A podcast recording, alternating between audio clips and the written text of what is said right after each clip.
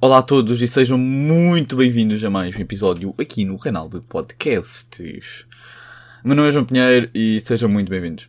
Um, a minha vida tem andado um bocado atrapalhada. Eu, não sei, uh, tem dado tudo uma confusão com a cena dos exames. Acho que já me queixei disto ano passado, uh, semana passada. Mas pá, sério, tem sido mesmo, mesmo, pá, ofegante, estão a ver? Pá, eu acredito que quando esta fase passar isto vai tudo melhorar em questão de estar tipo, afogado nas cenas. Porque depois é trabalhos para integrar, entregar, um, as cenas, os exames para estudar. É pá, uma pessoa, eu, eu, sinto que, que anda a dar, anda a correr a 300 a hora e não chega lá nenhum. Um, mas pá, não sei, é que para a semana vou ter três apresentações orais. E, e pronto, e vou ter os dois exames, né? Daqui a um mês, um mês e tal.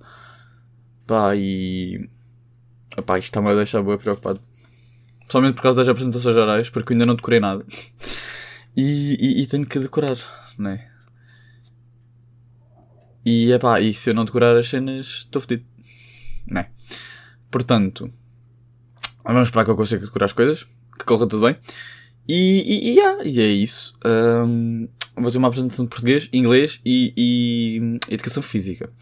Então, a professora de português e a professora de inglês decidiram as duas marcar para o mesmo dia. Já. Yeah. Pá, olha, pronto. Pá, eu a português também, eu já tenho a nota. Não, não é esta a apresentação que vai-me dar. Eu até posso ter tipo 10, ou 11, ou 12, ou 13, ou sei lá. Um, já vou ter o 15, estou feliz. também não, não, não consigo ter mais. É tipo, eu para subir a minha nota para um 16 precisava ter 18 por causa do décimo e décimo primeiro. Então, é pá, chegar ao 18 é aquela proeza impossível. É português. Impossível. Para, para mim, é impossível. Pá, há muita gente que consegue e está na boa, chill, e, ah, e estuda e essas merdas. Mas pá, eu não diria que é impossível, estão a ver? Mas se calhar ia estar a perder bué tempo com isso e depois poderia nem conseguir. Então é pá, preferi não. Só agora no terceiro período é como eu percebi um bocado disso. Por isso, no terceiro período, nada, no segundo semestre. Uh, então, pronto, é pá, o que pessoa vai fazer? Uh, agora, ultimamente, tenho andado a ler o livro do Elon Musk, da biografia dele, e devo-vos dizer que é bastante interessante. Sério, tipo, o Elon Musk, primeiro era um rapaz, já quando era pequeno, era um rapaz que gostava de fazer boas merdas, ele gostava de. de, de treinar, de experimentar cenas novas, de de criar cenas, de transformar cenas, de desmontar coisas e voltar tipo a montá-las. Um, acho que fazia bué isso com os primos e com os irmãos, porque ele, ele nasceu na, América, na África do Sul, para quem não sabe. Então lá, tipo, a família dele era, era considerada tipo bem rica. E os gajos tinham bué dinheiro. Um, lá, bué dinheiro lá. Na América não tinham assim tanto dinheiro. Quer dizer, tinham, mas pronto. Não, têm, não eram tipo bilionários. Ou etc. Como ele é agora. Um, e tipo, e, e, e, ele, tipo, sempre foi uma, uma pessoa, tipo, uma personalidade que, pá, queria inventar cenas, que tipo, queria aprender mais. Tipo, uma cena que eu, que eu percebi bem é que, tipo, ele não era, ou seja, ele não era um aluno muito bom. Não era um aluno tipo, wow, tipo, gandar as notas, gandar as médias. Não, não era. Pá, mas queria, queria sempre aprender mais. E as cenas que lhe interessavam, porque ele, ele, não, ele não queria aprender porque não, não estudava. Pá, e havia cenas que ele não queria saber. Tipo, acho que ele, acho que ele tinha, tinha uma disciplina que era, tinha qualquer coisa a ver lá com a África. Que era estudos da história da África. Era uma cena assim qualquer. Pá, e ele não, não se interessava. Então, tipo, ele não aprendia. E é claro, depois as notas dele baixavam, né? Um, mas, epá, foi, foi curioso porque ele sempre pelo que deu a perceber no livro, tipo, ele sempre foi um miúdo que queria sempre explorar e querer saber mais. E, e ele também, ele, uma cena engraçada foi que aos 18 anos, as pessoas, aparentemente na África do Sul, tinham que ir para o exército. Naquela altura. Foi em 1970, troca o passo. Um, e ele, para não ir para os Estados Unidos, foi para o Canadá. Foi para o Canadá para a universidade. Não, não, não é para ir para os Estados Unidos, para, ir, não, para não ir para a tropa, foi para o Canadá para a universidade. E pá, na universidade o gajo já começou a aprender coisas que ele gostava. Então isso para ele foi, foi muito fixe. Porque ele estava a aprender cenas que ele gostava. Sendo que ele depois é um gajo cheio de ideias e acho que tipo já, já nesses tempos, tipo, quando ele era mais novo, tipo 20 e tal anos, pá, ele andava a tentar criar cenas e passava tipo horas e horas acordado. Depois eu vim a descobrir que um dos primeiros sistemas, tipo o Google Maps, sistemas de navegação com mapas e que nos dão direções, foi ele que criou. Foi ele que criou em 1995, acho eu. Foi bem no surgimento da internet. Foi ele que criou, mas ele criou só para uma parte. E depois, pronto. Essa cena dessa, dessa startup foi grande à confusão. Porque depois vieram lá os gajos e começaram a mandar. Ele ficou sem poder. Mas foi ele que tinha criado. Ele e o irmão. Uh, pá, mas depois ficou sem poder. E depois ele acabou por perder uh, boa parte tipo, do poder na empresa. E já não comandava nada. Então o gajo decidiu, ó. Alguém quis comprar aquilo e o gajo, ou siga, vende a minha parte. Deram-lhe 22 milhões. Imaginem o que é que é um puto de 27 anos. Ter 22 milhões na mão. E aí o gajo decide, ah, vamos criar outra empresa. E foi aí que ele criou a PayPal. Um, que depois ainda vendeu por mais dinheiro. Uh, e aí ele, tipo, ele ficou tipo, com 22 milhões quando tinha 27 anos e depois pensou, mano, agora o que é que eu faço com 22 milhões? O gajo pensou, vou investir, vou também comprar um carro. Então ele comprou um McLaren bué da na altura. Tipo em 1999, acho eu, 2000 ou uma coisa assim. Um, pronto, agora estou a ler o capítulo em que ele começou a criar a, a start, a, a PayPal. Um, epá, e uma coisa que eu reparei foi bué, tipo... Ele foi bué contra as ideias do mundo. Ou seja, o mundo estava todo a dizer... O mundo e outras pessoas, tipo, importantes diziam tipo... Ah, Ellen, não faças essas ideias um, tipo, não vais conseguir nada, estás só a gastar o teu tempo e o dinheiro, porque, porque ele queria bem investir na internet. Eu acho que ele, eu acho que ele é daquelas pessoas que tinha uma visão bem, tipo, alargada, estão a ver? Tipo, um bocado à frente do, do seu tempo. Porque ele, ele via que, tipo, que uh, a internet, já em 1990 e troca o passo, poderia dar lucros. Poderia ter dinheiro, poderia ganhar muito dinheiro com isso. E foi o que ele conseguiu fazer. Epá, mas toda a gente dizia-lhe que não, que não ia dar e, e, e montes de cenas assim, estão a ver? Epá, e eu achei isso bem, tipo, inspirador.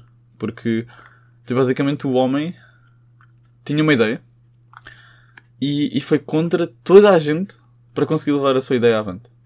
E conseguiu, tipo, triunfar, vá. Pá, e acho que isso, que isso, achei isso bem interessante. Porque, porque pronto, tipo, o homem foi contra todos e mesmo assim conseguiu superar e, e vencer. Pá, achei super interessante porque, pronto, ele foi capaz de fazer tipo as cenas e depois. Mas depois a vida dele tipo, deu grande às voltas e correu um bocado mal. Pá, mas ele também trabalhava boas horas. Eu percebi-me disso, tipo, uh, havia, há testemunhos, tipo, de colegas que, que, tipo, diziam que ele passava, tipo, horas no escritório, tipo, horas durante o dia todo. tipo, horas horas e horas e horas. Se fosse preciso, ficava lá o dia todo, dormia num saco cama, tipo ao lado da secretária, levantava-se e voltava a trabalhar. Pá, isso também não é, não é muito saudável até para a vida, para a vida dele, né? Mas por isso é que ele se calhar uh, já se divorciou tantas vezes. Acho, não, acho que não foram tantas vezes. Ok, foram duas ou três, uma coisa assim. Um, mas é pá, pronto, uma pessoa tem que fazer também opções na vida e ele uh, ele escolheu assim. E, e, outra cena bem interessante era que ele, antes de iniciar essa, essa startup, a Zip2, acho que não esqueci de dizer o nome, mas pronto. A startup tipo Google Maps chamava-se Zip2. Zip2. Um, e, e basicamente, tipo, ele antes de começar nessa, nessa, nesse ramo, ele, ele queria começar no ramo dos videojogos. Tipo, acho que ele até teve uma. Estudou qualquer coisa a ver com os videojogos. Só que ele depois pensou assim: yeah, ok, eu curto bem videojogos, posso fazer grande videojogo, mas depois não vou estar a ajudar as pessoas. E tipo, a cena principal dele era querer ajudar os outros, tipo, de alguma forma, a partir da internet e a partir do que ele criasse. E ajudar, tipo, pronto, assim um bocado, não é ajudar um bocado a humanidade, mas ajudar, pronto, ajudar o próximo. Pá, e a, e a ideia dele, tipo, tornar a vida das pessoas mais fáceis, estão a ver? E a ideia dele foi boa isso e e pronto, por isso é que ele agora tem uma empresa de energia solar, uma empresa de carros elétricos e uma empresa de. de, de foguetões, não é de foguetões, mas. pronto. de exploração espacial. Um, e, e, esses eram tipo os três main goals dele. Tipo, eles dizem, eles referiam bem isso no livro, que era tipo, ele quando já era pequeno, tipo 11 anos, 15, depois 20, sempre sonhou em ter, em ter essas empresas, em apostar nestes três ramos. E agora ele tem acho isso bem interessante. Tipo, as pessoas as pessoas, tipo, quando sonham com os seus sonhos, tornam-se realidade. Um, uma cena, tipo, que é um bocado.